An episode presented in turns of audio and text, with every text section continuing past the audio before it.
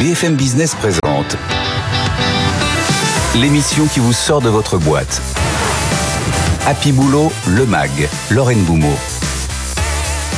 Bonjour à toutes et à tous, je suis ravie de vous retrouver pour ce nouveau numéro d'Happy Boulot le MAG. Argent, salaire, bonus, rémunération, on va décrypter l'évolution de ce qu'on a gagné depuis un an. On va faire ça avec le cabinet Deloitte, c'est Sophie euh, Lazaro qui viendra nous aider à décrypter. On va continuer à parler argent en zoomant sur votre bulletin de paie. Vous savez que la majorité des Français n'y comprend rien. C'est Florian euh, Fournier, le cofondateur de PayFit, qui viendra nous éclairer sur notre rapport à ce petit bout de papier qu'on reçoit, parfois ce PDF chaque mois. Et puis pour conclure, on parlera de l'épargne salariale avec Julien Niquet, le cofondateur d'Epsor, l'épargne salariale qui s'avère dans ce contexte économique et d'inflation compliqué, eh bien un vrai levier pour les employés et les employeurs pour augmenter le pouvoir d'achat. BFM Business, Happy Boulot, le MAG, l'exécutif de la semaine. On va s'intéresser au salaire. On va faire ça avec Deloitte. C'est Sophie euh, Lazaro qui est avec nous. Bonjour Sophie. Bonjour Lorraine. Vous êtes la directrice conseil capital humain avec nous pour décrypter l'évolution de nos rémunérations depuis un an. Alors je dis rémunération et pas salaire parce qu'on va s'intéresser à tout ce que les salariés gagnent. Pas seulement le salaire, également les primes, les variables et les bonus. Alors résumez-nous en trois points ce qu'il faut qu'on retienne de votre étude annuelle sur l'évolution de notre rémunération. Alors tout d'abord, j'aimerais revenir sur le contexte dans, lequel dans lequel s'est réalisé finalement ces, ces révisions salariales. Euh, un contexte euh, à nouveau inédit. Hein. Après deux ans de Covid, on pensait que rien ne pouvait être plus inédit. Euh, finalement, une inflation très très forte, un contexte géopolitique qui a des impacts forts sur le, les denrées alimentaires ou encore l'énergie, et des tensions sur le marché du travail avec cette reprise économique notamment. Donc alors les trois points à retenir, je dirais que c'est le fait que les augmentations repartent à la hausse, repartent à la hausse avec des niveaux d'avant-crise. Le fait que les entreprises ont utilisé aussi les dispositifs de variables que vous évoquiez en, introduction, donc euh, variables court terme, prise, prime PEPA. Et puis le dernier point, c'est que les avantages sociaux se sont aussi invités à la table des négociations afin d'offrir un package de rémunération et avantages sociaux attractifs. Donc si je résume, malgré un contexte d'inflation très fort, finalement, les Français sont mieux payés. Alors, les augmentations, elles, repartent à la hausse avec des niveaux d'avant-crise. Alors, avant-crise, ça veut dire pré-Covid 2019 Exactement, avant-crise pré-Covid 2019, avec 2,5% d'augmentation euh, en médiane pour les cadres et les non-cadres. C'est un niveau, effectivement, en deçà euh, de l'inflation, hein, qui est à plus de 5%. Mm, mm, mm. euh, maintenant, il faut aussi revenir en arrière, regarder dans le rétroviseur et de se dire que depuis 2008, nous avions un contexte qui était complètement différent. C'est-à-dire que pendant plus de 10 ans, on a eu un taux d'inflation très très bas et des augmentations de salaire qui étaient autour des 2%. Donc finalement, mécaniquement, on a eu un, gain de, pouvoir d'achat d'environ 14% sur ces dix dernières années. Et là, euh, effectivement, on a une perte de pouvoir d'achat instantanée, on espère conjoncturelle et, sur du court terme, euh, pour lequel les entreprises euh, ben, ont réagi avec des augmentations, avec des niveaux d'avant-crise. Alors je vais vulgariser aussi, et peut-être vous allez me corriger, Sophie, c'est-à-dire que pour les entreprises qui connaissent une santé économique solide. En gros, euh, elles ont bien récompensé leurs, leurs salariés en utilisant pas seulement le traditionnel salaire qu'on reçoit sur la fiche de paie. Quels sont les outils qui ont été bien aimé et bien utilisé par les entreprises Alors les entreprises, elles ont augmenté euh, bah, largement leurs collaborateurs, comme on le disait. Il y a seulement 7% hein, de collaborateurs qui n'ont pas été augmentés euh, cette année, versus 45% l'année dernière. Donc la majorité ont eu le la traditionnelle augmentation euh, du salaire de base.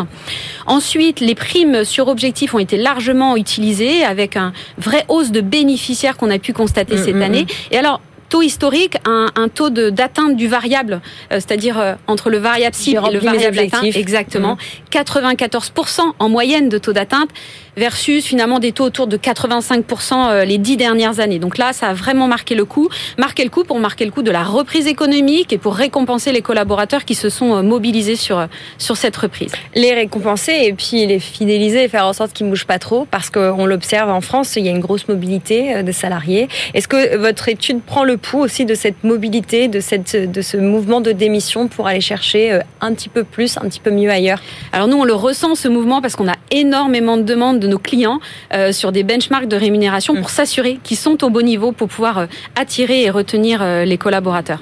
Alors on parlait des rémunérations des collaborateurs, évidemment vous allez me voir venir comment ça se passe collaborateurs versus collaboratrices. Où en est l'écart salarial homme-femme? Alors, j'ai envie de dire, tous les feux sont au vert sur les augmentations versées, les primes versées et les prévisions salariales pour 2023 il y a un seul indicateur qui n'est pas au vert, c'est l'égalité euh, salariale entre les hommes et les femmes. Et ça, c'est un vrai sujet euh, pour nous euh, chez Deloitte. On surveille ça de près. Et ça fait trois ans qu'on observe une stagnation des écarts salariaux entre les hommes et les femmes. Trois ans. Donc crise Covid, un crise Covid. Donc on s'est dit crise Covid, deux ans. Maintenant cette année, on devrait avoir des, une dynamique un petit peu meilleure. C'est pas le cas. En fait, on a des écarts salariaux qui stagnent depuis trois ans, qui sont autour de 3,7% quand on descend très finement, c'est-à-dire à niveau de temps de travail équivalent, à niveau de responsabilité équivalent.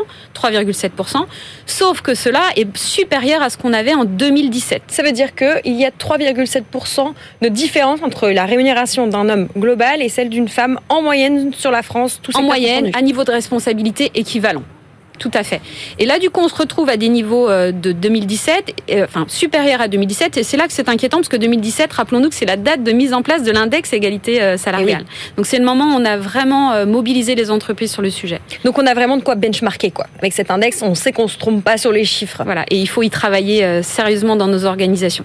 Alors un autre, une autre, un autre écart qu'on peut peut-être mesurer, c'est entre Paris et les régions. Est-ce qu'on observe quelque chose de de particulier?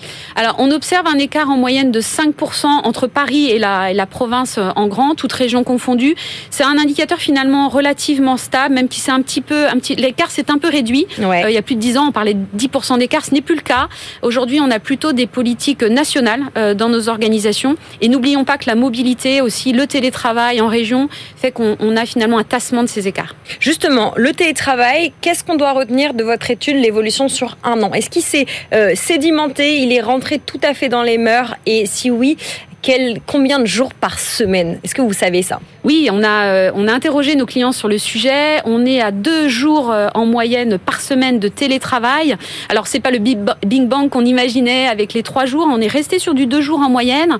Ce qui est important, c'est que c'est ancré dans le temps parce que 75% des entreprises ont, euh, ont finalement ancré ce télétravail dans un accord ou une charte de télétravail. Deux jours en moyenne par semaine, tous secteurs confondus? Tout secteur confondu exactement, et effectivement avec des emplois qui ne sont euh, évidemment pas télétravaillables, mais pour les emplois télétravaillés, on est bien à deux jours en moyenne. Alors là, on se parle, on est en septembre 2022, on est dans un contexte économique d'inflation, mm. de pénurie, de tensions sur le marché de travail. Il n'y a pas de raison que ça s'améliore dans les à court terme. Comment vous sentez que les entreprises préparent ce contexte économique complexe pour les prochaines semaines, pour les prochains mois, pour le prochain semestre? Mm. Alors les entreprises se sont mobilisées très tôt. Hein. Dès cet été, dès le mois d'août, on a eu des sollicitations euh, des entreprises qui préparent déjà les révisions euh, salariales 2023. Donc euh, ça on est déjà en train de faire les budgets rémunération. À peine on a fini 2022, qui sont déjà dans cette préparation 2023. Ah, effectivement benchmarker, mesurer un peu le pouls du marché. On a des prévisions euh, d'augmentation 2023 qui sont très très fortes, hein, historiquement très très fortes. On est à 3,5% pour les non-cadres et 3% pour les cadres. Mmh. Euh, donc c'est euh, très optimiste. Et en même temps, c'est quelque chose qu'on va surveiller de près via des enquêtes flash qu'on réalise tous les deux mois pour questionner les entreprises sur leurs leur prévisions d'augmentation parce que, comme vous le dites, tout peut bouger très très vite.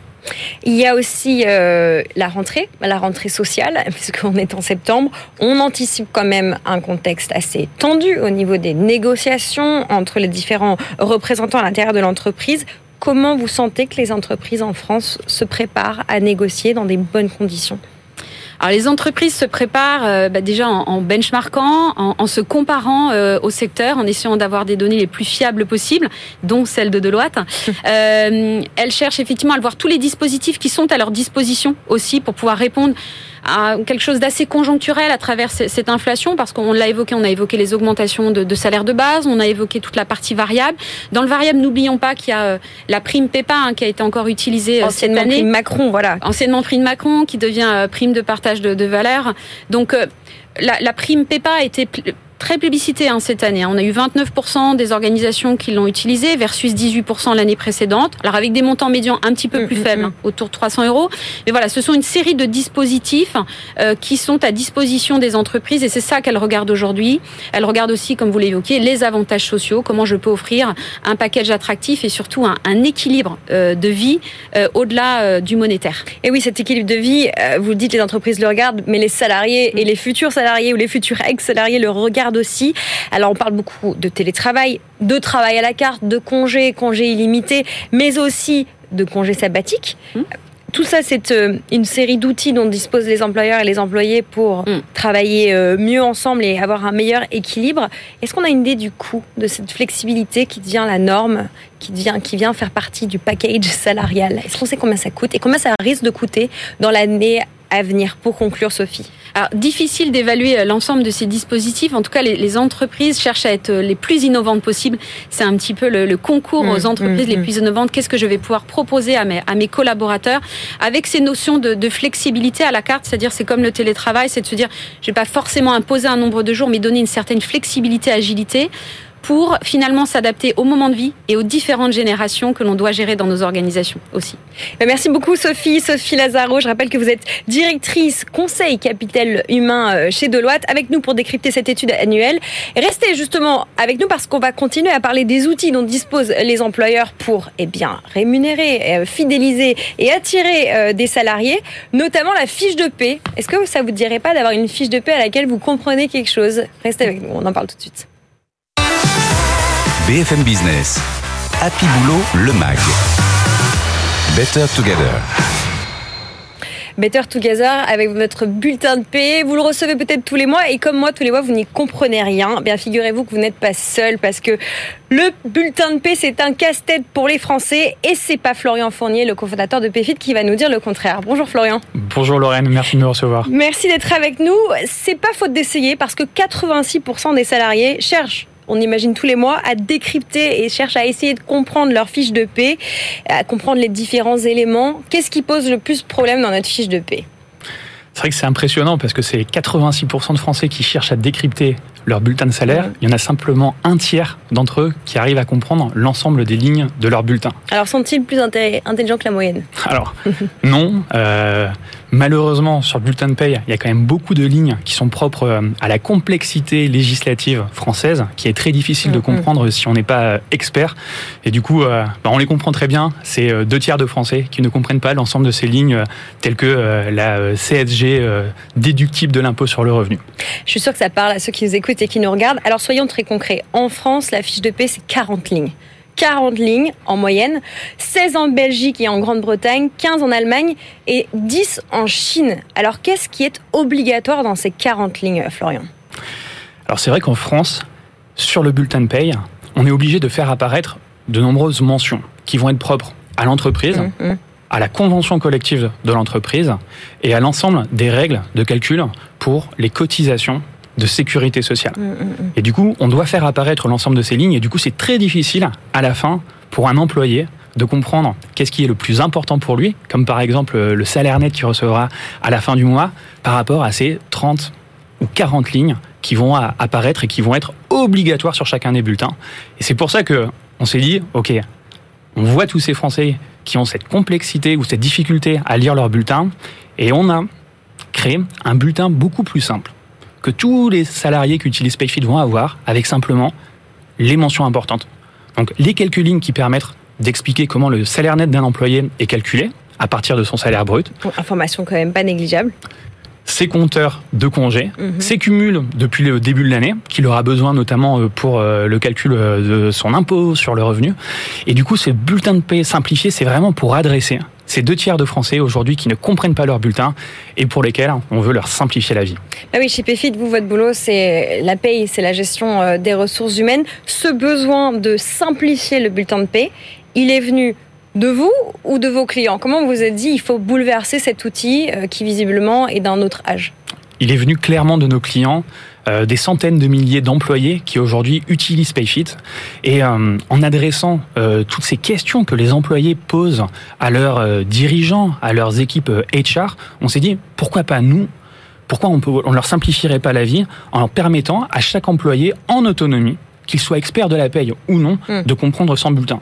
Et du coup, c'est vraiment, après, on a, on a développé main dans la main avec nos clients et ces employés qui utilisent PayFit cette solution où on va avoir ce bulletin de paye simplifié, intelligible par tous. Mm, mm. Et on a fait vraiment beaucoup de tests pour pouvoir dire ça aujourd'hui.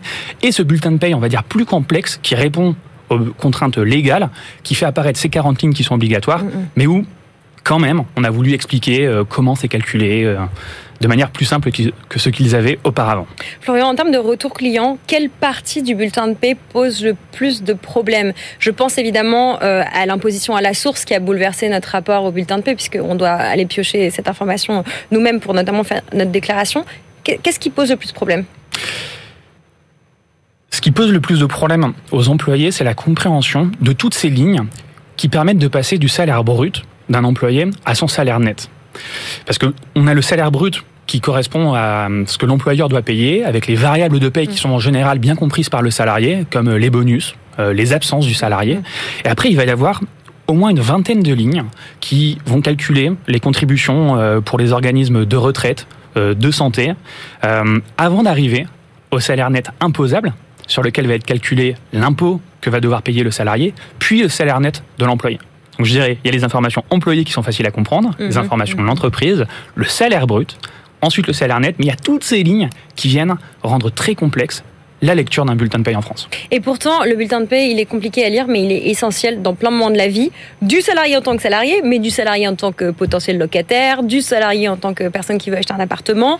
Euh, est-ce que ça ne deviendrait pas un avantage euh, pour attirer des candidats ou conserver euh, des salariés, d'avoir un joli bulletin de paix. On parle beaucoup de la place du bureau, on parle beaucoup euh, de la place du télétravail, mais est-ce que finalement avoir un joli bulletin de paix, ça pourrait pas être un argument de la marque employeur? Alors, un joli bulletin de paie, je pense que c'est important, mais le plus important, c'est cette relation de confiance entre l'employeur et l'employé. Je pense que dans le contexte économique euh, actuel, pour beaucoup d'employés, le bulletin de paie il va devenir encore plus important parce que c'est un gage de confiance, c'est au cœur de la relation employeur-employé et ça va servir pour plein de moments hyper importants dans la vie d'un employé, mm. pour euh, un appartement, euh, pour euh, un emprunt. Et dans un contexte, on va dire, assez tendu économiquement, le bulletin de paye, il va être de plus en plus important et ça va être de plus en plus, je pense, important pour un employé d'être sûr, d'avoir cette confiance que le montant qu'il reçoit à la fin du mois est le bon montant. Et du coup, l'explication et la clarté d'un bulletin de paye, je pense, va devenir de plus en plus importante. Et on est très content de, répondre à cette, à cette attente des Français en simplifiant euh, ce bulletin de paye. Simplifier le bulletin de paie qui euh, inclut beaucoup d'informations qui concernent le salaire directement. Est-ce qu'on peut imaginer un bulletin euh, annuel chez PFIT qui viendrait justement lister tous les éléments dont on parlait juste avant vous avec Deloitte, notamment les bonus, les primes, les variables, un bulletin de paie annuel? Est-ce que c'est un produit sur lequel vous pourriez travailler? Alors c'est un produit sur lequel on pourrait travailler, mais on adresse déjà ce besoin dans cette section, dans ce bulletin de paie On a une section qui est propre au cumul annuel. Du coup, le cumul euh, du salaire brut du salaire net ou du salaire net imposable ou encore de l'impôt prélevé à la source de l'employé est déjà présent. Et l'employé, sur cette synthèse, en quelques lignes, est capable de voir ces euh, cumuls qui sont effectivement hyper importants. Florian Chibefit, est-ce que vous avez euh, une idée du nombre de fois où les salariés qui utilisent votre logiciel vont consulter leur fiche de paie par mois? Alors, c'est une très bonne question. Aujourd'hui, il y a 7% hum, des collaborateurs qui ont complètement abandonné l'idée d'aller lire leur bulletin de paye. Par contre, pour le reste des collaborateurs, ils vont y aller en moyenne tous les mois soit pour euh, vérifier que le montant qu'ils ont reçu sur leur compte. Vous voulez dire qu'il y a des gens, il y a 7% des gens qui vont même pas consulter leur fiche de paie, qui regardent juste leur virement, par exemple, sur leur compte en banque? C'est exactement. Et c'est confirmé par cette étude. C'est impressionnant. Cette étude qui a été menée euh, conjointement entre Payfit et Lipsos, il y a 7% des employés aujourd'hui qui ont soit cherché à décrypter et n'ont pas réussi à décrypter. Ils se sont dit, bon, je vais plus euh, du tout creuser ce bulletin de paye. Il y en a d'autres juste qui n'ont jamais eu l'intérêt et qui considèrent que c'est pas un sujet important pour eux. Voilà, le bulletin de paie, vous voyez, un casse-tête pour beaucoup de salariés, très compliqué à décrypter, mais il y a des, moyens d'améliorer euh, l'utilisation euh, de cet outil mensuel. Merci beaucoup euh, Florian Fournet. Vous êtes le cofondateur de PFIT. On a fait le tour voilà, de ce bulletin de paie, vous voyez, qui peut être un vrai outil de rétention, d'attraction et puis euh, un outil au quotidien pour améliorer votre relation avec vos salariés. On va continuer à parler de ce qu'on gagne. On va zoomer sur un des leviers euh, qui vous permet peut-être de payer mieux vos salariés ou d'être mieux payé par votre employeur sans forcément augmenter le salaire. On va parler d'épargne salariale. Restez avec nous tout de suite. BFM Business. Happy Boulot, le MAG. Business Case. Le business case du jour, c'est comment augmenter le pouvoir d'achat euh, des salariés sans toucher au salaire. Évidemment, l'idée, c'est de ne pas se retrouver à payer des charges patronales et salariales en plus. Une des solutions, c'est peut-être l'épargne salariale. Avec nous pour en parler, c'est Julien Niquet. Bonjour Julien. Bonjour Lorraine. Vous êtes le cofondateur d'Epsor, une start-up qui simplifie justement ce rapport à l'épargne salariale que très souvent on pense réservé aux très grands groupes. C'est faux. Dites-nous pourquoi. C'est exactement faux. Euh, c'est faux parce que, enfin, il est vrai que la majorité des grandes entreprises bénéficient d'épargne salariale, en proposent à leurs salariés. Quand on est salarié d'un grand groupe, on a accès à ces dispositifs-là, mais on a aussi accès à ces avantages-là dans les plus petites entreprises. C'est moins répandu, mais les petites entreprises ont tout intérêt à, les mettre en place aussi. Alors juste avant vous, on était avec PayFit qui nous dévoilait qu'il y avait 7% des salariés qui n'ouvraient même plus leur fiche de paie trop compliqué. L'épargne salariale, c'est aussi, ça semble aussi assez compliqué. Quel est le rapport des salariés à l'épargne salariale, Julien? Alors je vous le confirme, j'étais pas plus tard qu'hier euh, devant les organisations syndicales d'une grande entreprise. On parlait avec eux du rapport de leurs salariés à leur dispositif d'épargne salariale. Et ce qu'ils ce nous disaient, c'était euh, c'est trop complexe. La matière elle-même est complexe dans l'absolu, mais souvent il n'y a pas assez d'accompagnement et de la part de l'entreprise et de la part du prestataire. On a besoin d'être guidé, on a besoin d'avoir des conseils sur euh, quoi faire de cette prime, qu'est-ce qu'elle représente, comment la placer, comment l'investir. Pareil sur la retraite, c'est des sujets sur lesquels euh, aujourd'hui il y a un vrai, euh, un vrai flou, hein, une vraie opacité. Quel est euh, le pourcentage d'entreprises qui est concerné par cette épargne salariale? Alors sur les TPE, PME, on est entre 10 et 20 en fonction des catégories où on s'arrête sur le nombre de salariés, donc c'est relativement peu. En revanche, sur les grands groupes, on est c'est quasiment euh, unanime, hein, quasiment à chaque fois. Voilà, on en parle de cette épargne salariale parce qu'elle est au cœur de l'actualité en droit social. Dans le sillage cet été, évidemment, euh, de la loi de finances et puis euh, du paquet pouvoir d'achat. Expliquez-nous rapidement, pour ceux qui nous écoutent, qui nous regardent, qui, ce qui a changé cet été autour de l'épargne salariale et pourquoi ça devient un outil beaucoup plus agile pour les, entreprises en fait, dans la loi qui a été promulguée en août, en août euh, de cet été, euh, en fait, il y a trois éléments euh, qui ont été particulièrement marquants. Il y a le fait de faciliter la mise en place d'accords d'intéressement dans les entreprises de moins de 50 salariés, le fait de faciliter les démarches encore plus pour les entreprises. donc ça, c'est un élément. Il y a un cas de déblocage supplémentaire qui a été euh, ponctuellement autorisé par la loi euh, jusqu'à 10 000 euros par salarié qui est en train d'être euh, d'être opérationnellement mis en œuvre par les prestataires. C'est-à-dire qu'on va pouvoir débloquer ponctuellement 10 000 euros pour un projet et on ne sera pas taxé dessus. Exactement, exactement. Ça c'est nouveau. Et le troisième élément qui est notable dans ce projet de loi, c'est pas sur l'épargne salariale, mais sur un élément qui s'y approche, c'est sur la prime dite Macron, la prime PEPA, la prime de partage de la valeur. Donc il y, a plusieurs noms. Et là où le plafond était jusqu'à maintenant à 3 000 euros par salarié il est, passé à 6 000 euh, pendant l'été.